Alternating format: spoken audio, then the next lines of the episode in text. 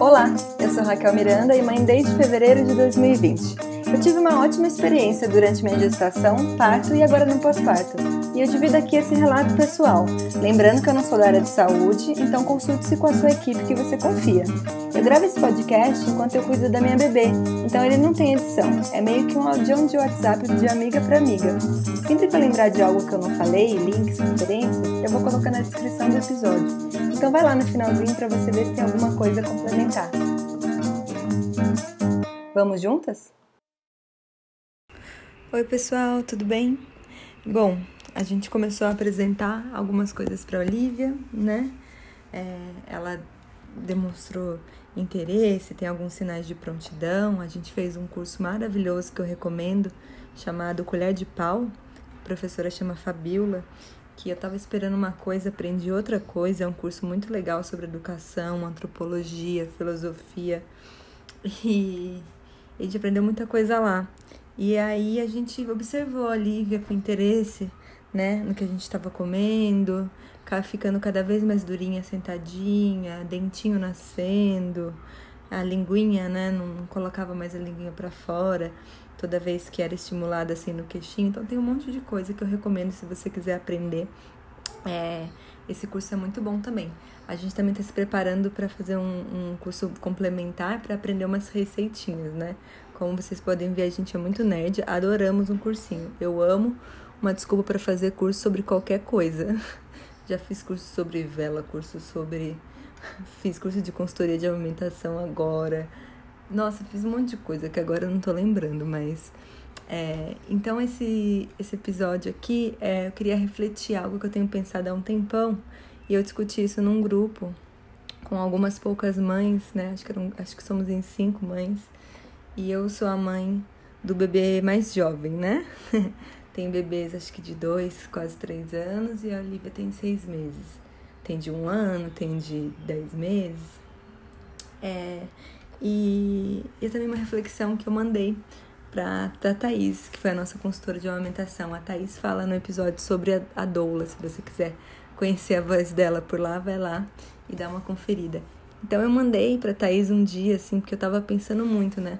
foi difícil, tipo, oferecer, apresentar uma cenoura para Olivia, que foi a primeira coisa que ela teve contato, né? Porque eu percebi que eu tava com ciúmes do peito, né? Como assim o peito não vai ser mais a fonte? Como assim eu vou competir com uma cenoura, né? Mas eu percebi como eu tava pensando é, num círculo muito pequeno, assim, porque o peito não é só comida, né? O peito também mata a sede dela, peito também é acalanto, tem o meu cheiro. É tudo que ela conhece, né? A primeira coisa que ela fez quando ela saiu de mim foi mamar. Ainda ligada no cordão umbilical, a placenta, ela foi pro meu peito. Então é muito mais. Então, assim, nenhuma cenoura vai competir. Isso é outra coisa também. Que um amigo meu que também tem um bebê de quase 10 meses, falou: olha, ele tá com. Daqui a pouco faz um ano e não há coisa que deixa ele mais feliz do que o TT da mãe dele. Então fica tranquila, e aí foi muito legal ouvir essas coisas. E um dia, um pouco antes de dormir, eu vou ler aqui, né? Eu mandei pra, pra Thaís, né? Thaís, reflexão do dia antes de dormir. Seria a introdução alimentar o início de um desmame? Né? Falei, caramba, que pesado isso, né? Desmame. É o fantasma do desmame, né? Pra mim, que é, gosto tanto de amamentar, tive algumas dificuldades, assim, mas nem se compara. Já vi mães com dificuldades imensas.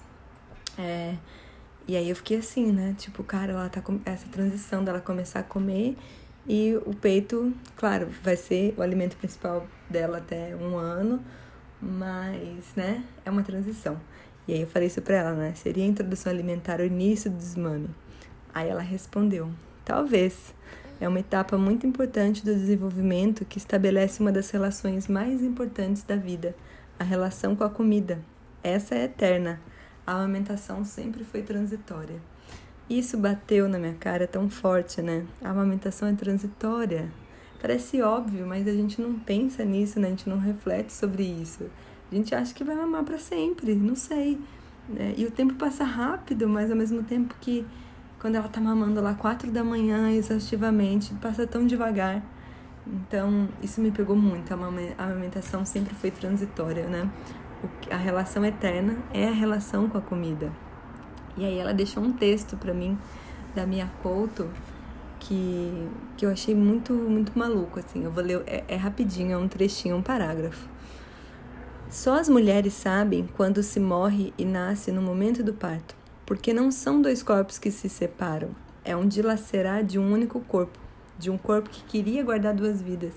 Não é a dor física que naquele momento mais aflige a mulher, é uma outra dor, é uma parte de si que se desprende, o rasgar de uma estrada que aos poucos nos devora os filhos, um por um. Né? E aí ela falou um, um caso que ela passou com o filho dela, de cinco anos, que ele largou a mão dela e saiu, quis atravessar a rua sozinho, um super perigo, ela ficou morrendo de raiva e ela falou que naqueles, naqueles, naquele momento que ela viu o filho dela largando a mão e atravessando a rua correndo, ela sentiu essa dor do parto, né? Essa dor de rasgar, de desprender, que a vida é a morte devorando os filhos, né? Foi louco. Falei, Thaís, eu sabia que eu levaria um tapa na cara da sua sabedoria, né? Então, fiquei pensando muito sobre isso e dividi no grupo de mães. E foi tão rica essa discussão, né? Que eu brinco que são as mães do futuro, que é as mães que têm bebês. É, eu ia falar mais velho, mas um bebê de dois anos, né? Comparado a um bebê de seis meses é mais velho, sim, né? E, e mandei essa discussão minha com a, com a Thaís e para ouvir delas. E foi muito bom, assim, aí eu pedi autorização delas para é, poder ler uns trechos aqui, que foi uma reflexão que eu queria dividir também com outras mães que estão nesse momento, né? Ou que vão passar por isso, ou até que passaram e querem voltar e refletir, né? Essa transição da introdução alimentar, a amamentação, o início do desmame, né? E aí uma delas falou: Caralho! Essa é a descrição perfeita da dor do crescimento. A ideia de que cada dia que passa e de que cada conquista deles é um passo a mais em direção à distância da gente. Ser mãe, amar como uma mãe, é esse agridoce de que querer o melhor para os filhos, independentemente do que isso represente para a gente. A gente vai sofrer no processo e ainda assim vai estar feliz por eles no final. É muito estranho esse sentimento bizarro. Agora, parênteses, né?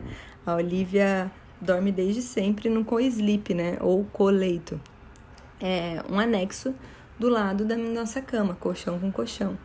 E ela não tá mais cabendo ali, ela bate a cabeça, ela bebês ficam muito agitados geralmente, né, quando eles dormem. Ela tenta virar, ela fica em posição de engatinhar, isso tudo dormindo. Ela vira 360 ao redor dela mesma. E ela não tá mais cabendo. Esses dias eu acordei com um chute na cara e era ela toda torta. Aí eu falei, caramba, daqui a pouco ela vai ter que ir pro quarto dela. E por mais que seja um metro do, do, do, do nosso quarto, é longe de mim, né? É o mais longe do que ela já foi. Ela nunca dormiu mais longe do que 30 centímetros da gente. Só que vai ser melhor para ela, porque ela vai dormir melhor. Então, o melhor para ela é ficar longe de mim nesse caso. É um pouco dramático essa fala, mas eu fiquei refletindo sobre isso, né? O melhor para o sono dela é, vai ser dormir no quarto dela, que é um colchão maior, que é mais espaço, que a gente vai baixar aqui o berço, vai fazer a caminha Montessori para ela não cair no chão, vai ser vai ser muito melhor. Mas é o longe de mim, é melhor para ela, né? Então, voltando aqui no que ela falou, né? Mas eu trabalho muito na minha cabeça que o que eu queria ter de relação com a minha filha e tenho tentado desconstruir o antagonismo entre a independência dela e a nossa ligação. Não são duas coisas antagônicas ou excludentes, sabe? Fico pensando na minha relação com a minha mãe, com toda a carga emocional que ela tem, que foi uma mulher que me criou para a independência. Eu sinto uma vontade enorme de estar perto dela, de verdade, a fundo, encarando todas essas nuances dessa aproximação, o belo, o dolorido, o que gera, o que gera raiva, o que gera frustração. A morte do meu pai e a minha gravidez logo em seguida me empurraram para um lugar de ver minha mãe como um ser humano, cheia de falhas e contradições. Isso me fez ter muita vontade de, me, de, de ser assim com a minha filha. Inclusive falando, quanto mais você cresce, mais eu tenho saúde. É, aí ela falou que desviou do tema, né? Pediu desculpa para mim, mas eu tava adorando a discussão, né? E falou que tem, vai ter um gatilho dela aí. E, e falou que, pra, pragmaticamente falando, ela se convence de que a filha dela não depender dela, não vai medir o tamanho do amor, né? Que quando a gente muda as formas de, as formas de vínculo, a gente está adicionando formas de vínculo e não trocando pelo outro. Isso, isso é muito maluco, outro parênteses, né? É, o vínculo está mudando e não, tipo, tirando um e, e colocando o outro é uma evolução ou, ou não necessariamente, né? Não necessariamente eu acho que é uma escada só para cima. Eu acho que é uma trepadeira, assim, né? Que a gente vai pro lado, desce, dá um passo atrás, aí dá dois para frente, aí anda um pouco pro lado. Então, esse vínculo ele é construído conforme o tempo, não é perda. Que isso é uma coisa assim, né? A Olivia com seis meses, às vezes eu olho para trás, que saudade do meu recém-nascido, que dormia tal, mas é, é uma troca, ela não faz mais o, o que um bebê de 3, 4 meses fazia, mas ela faz tantas outras coisas novas, sabe? É, e é tão bom isso pra ela que, que eu brinco assim, acho que todo mês tem sido meu mês favorito. Todo mês que passa, eu faço uma retrospectiva, a gente tem um, álbum, albinho dela que a gente anota, né? O que eu fiz de especial, peso, tamanho. E a gente faz essa retrospectiva e sempre tem uma coisa nova legal, uma evolução de algo, sabe? Se antes ela virava, tava de barriga para baixo, virava de barriga para cima e desvirava, agora ela já fica em quatro apoios. É, se antes ela só mamava, agora ela tá começando a conhecer os sabores. Então, é isso, é, é adicionar formas de vínculo e não trocar pelo outro, né? Como essa amiga falou.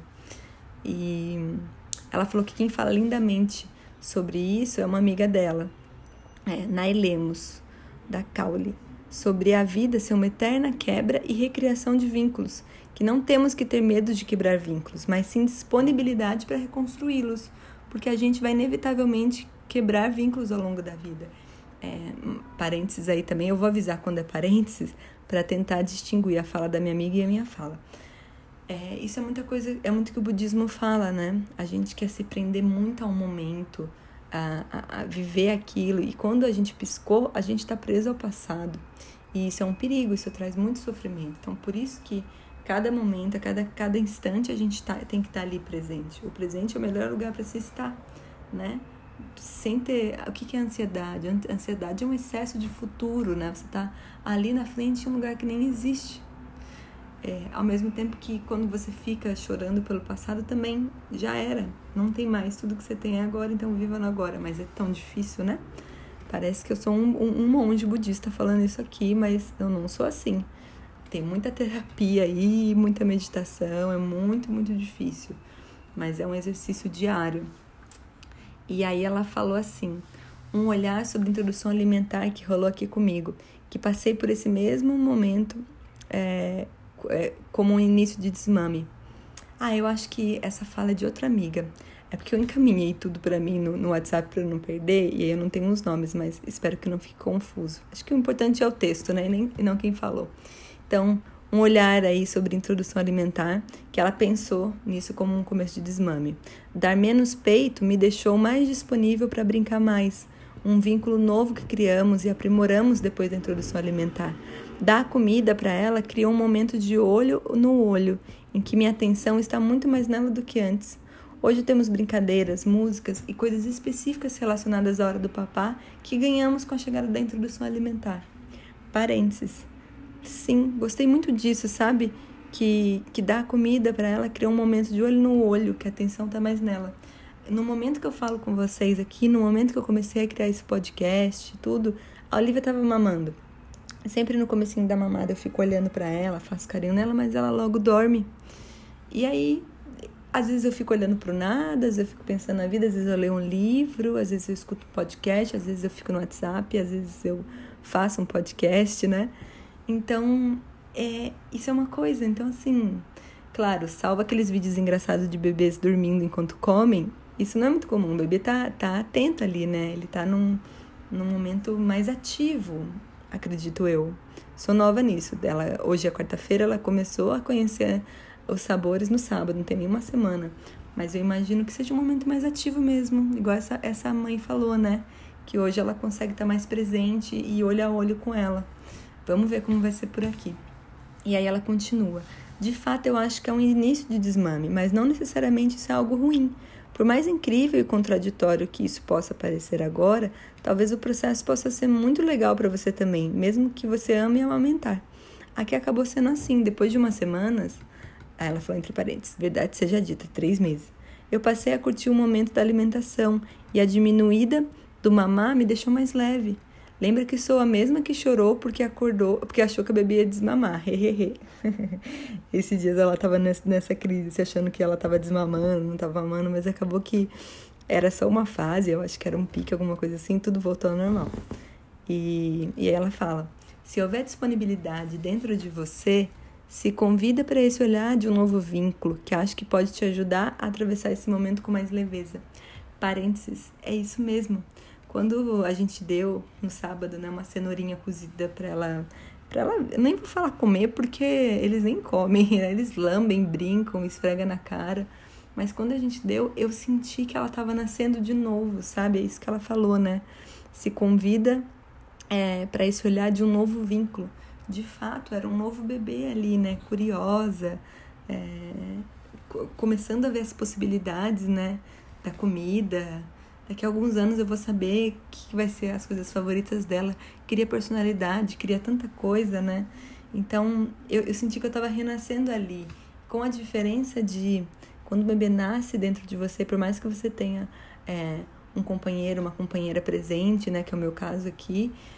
É, o amamentar é uma coisa muito solitária, né? Você não consegue dividir isso com ninguém. E naquele momento, a Olivia estava no meio da mesa, eu de um lado, o Danilo do outro. Danilo deu a, a, a, cenoura na mão dela, depois eu dei um pouquinho de água, aí ele deu um pouquinho. Então, assim, é uma coisa que é dividida. Então, é um nascer do bebê que eu acho que é 50% a menos da carga que tem o nascer do recém-nascido, assim, né? Por essa divisão. Então, isso é muito legal.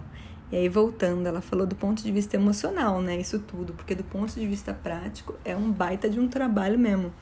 E é mesmo, né? É, eu vou gravar um podcast com uma amiga que é mãe de um bebê, já tem bebê, né? Uma criança de 5 anos. E também uma Nutri, que é mãe, que eu conheci no curso de alimentação, que ela tem uma visão muito legal sobre a comida. E a gente fala um pouco mais sobre isso, mas nossa, que sujeira. Tanto que eu falei pro Danilo hoje, eu falei, Danilo, vai ter dia que a gente pega a massa meio porcamente, porque a gente também não, não quer ficar muito dependente de papinha tal, porque a gente quer que ela entenda as texturas tal. Explique, explicarei isso em outro episódio, mas dá muito trabalho. Cai no chão, aí pega pelo de gato, aí o bebê chora porque quer o pedaço que caiu no chão, aí você dá o pedaço. Então é isso que ela falou, né? Tudo isso que a gente está conversando nesse episódio é um ponto de vista emocional, porque o prático é um trabalhão, né?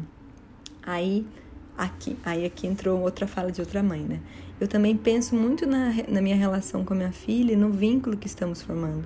Peço todos os dias muita sabedoria para conseguir entender e respeitar as escolhas e independência dela ao longo da vida. Também sou muito apegada à minha mãe, mas só fui ter mais maturidade para entender algumas coisas depois de mais velha. Aqui também rola muita carga emocional, e aqui eu acredito que tenhamos em comum a perda do pai, mas eu amo minha relação com a minha mãe e tudo que ela significa para mim. A ausência de um pai muda tanta coisa na gente, é, mas nas esposas deles também, né? E falando para essa outra mãe que também perdeu um pai. Enfim, o que você chamou de sabedoria, eu chamo de eu tentando criar caminhos para a vida. Muito mais fácil falar do que fazer, mas seguimos na, na missão de nos encorajar, né? A maternidade me mudou muito em tudo. Minha percepção de mundo, minha percepção do meu lugar no mundo. Eu tô nessa também, de tentar criar caminhos para a vida. Penso muito na criação que quero dar para Maria. Sofro muito por antecipação mas sei que no fim das contas não tem nenhuma regra e que só a gente sabe, ou não, o que fazer. Tipo quando você está em dúvida sobre algo e pede conselhos, mas no final você acaba fazendo o que seu coração manda mesmo. Parênteses, eu estou na maior crise sobre isso também. Não sei se vale um episódio, mas vou pensar que a gente tem tanta informação, né? É meio que são duas pontas. As nossas mães lá nos anos 80, 90 não tinha internet, não tinha grupo de WhatsApp de mãe, né? Aprendi o que via na TV, o que lia em livros, não tinha tantos estudos, né?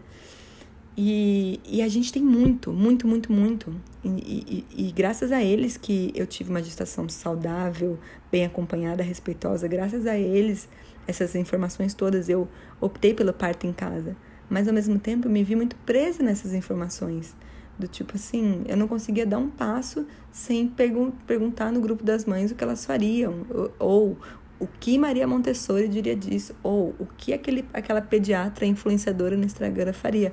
Essas informações são muito boas, sim, de fato, a gente tem que acessar, é claro, mas a gente tem que tomar cuidado, porque daqui a pouco quem vai criar nossos filhos não vai ser a gente, né? Vai ser o grupo de WhatsApp, vai ser a, a influenciadora, a pediatra.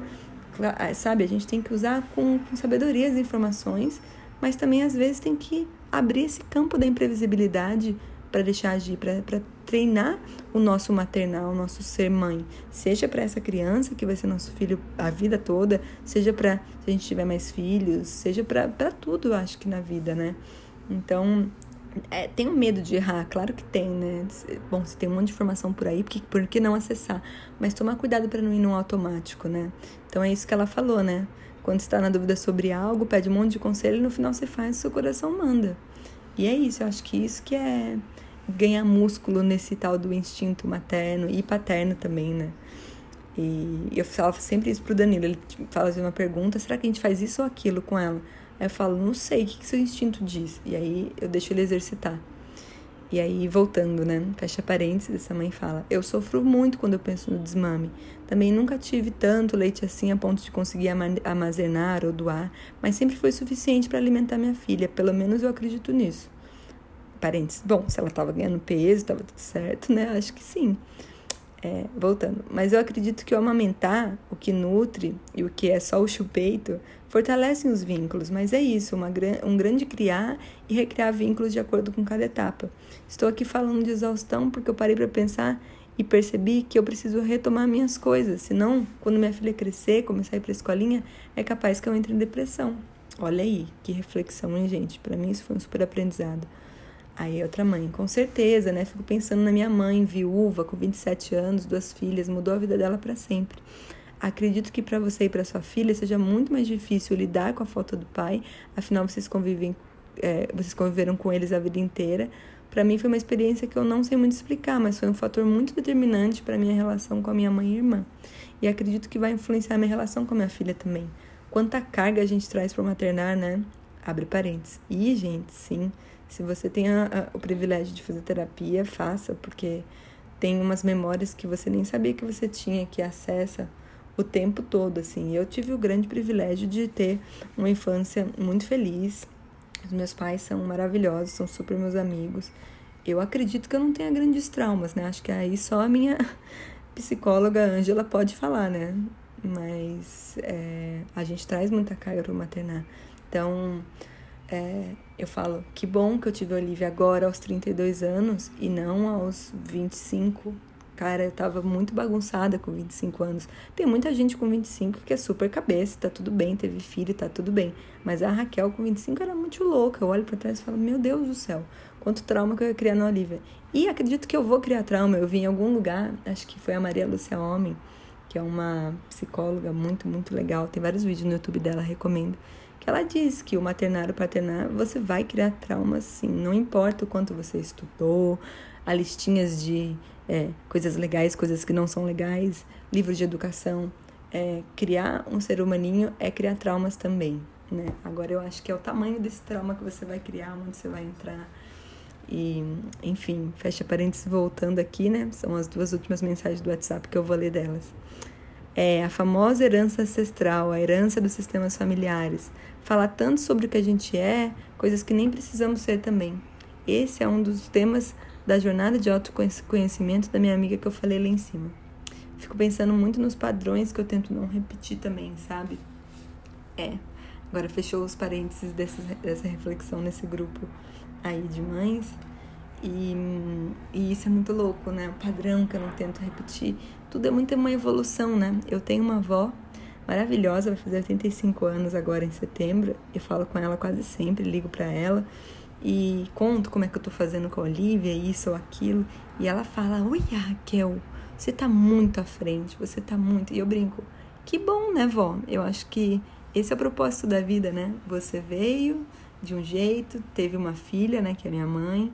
Você vê que ela é um pouco mais evoluída que você, agora você vê sua neta. A Olivia vai ser mais evoluída que todo mundo, né? Isso, assim espero, viu, Olivia, do futuro. Se você estiver ouvindo isso um dia, seja melhor do que eu, do que sua mãe, do que sua bisavó, é, do que a sua avó, assim, sem pressão, né? Claro. Olha eu criando traumas na minha filha, né? Imagina ela tá ouvindo isso nesse momento criando um trauma. Mas, enfim, eu acho que essa é a reflexão, sabe? Sobre. Eu tava com muito medo de, de, de apresentar é, os alimentos para ela, estava com certos ciúmes. A água, então, nossa senhora, é, foi difícil assim, ver ela beber de outra coisa que não algo produzido pelo meu corpo. Eu falei muito na terapia sobre isso, mas tem sido incrível, tem sido muito legal. Ela já está relacionando o colocar o babador, sentar na cadeirinha, que ela vai receber algo, então ela fica muito eufórica. Ela fica assim, super assim, com o dentinho aparecendo, dando risadinha. Então, e, e isso assim, é isso. É, é, é um outro vínculo sendo criado, é um vínculo que já existia sendo reforçado. Então, eu acho que a gente nunca perde, sabe? Eu acho que é uma grande soma de tudo.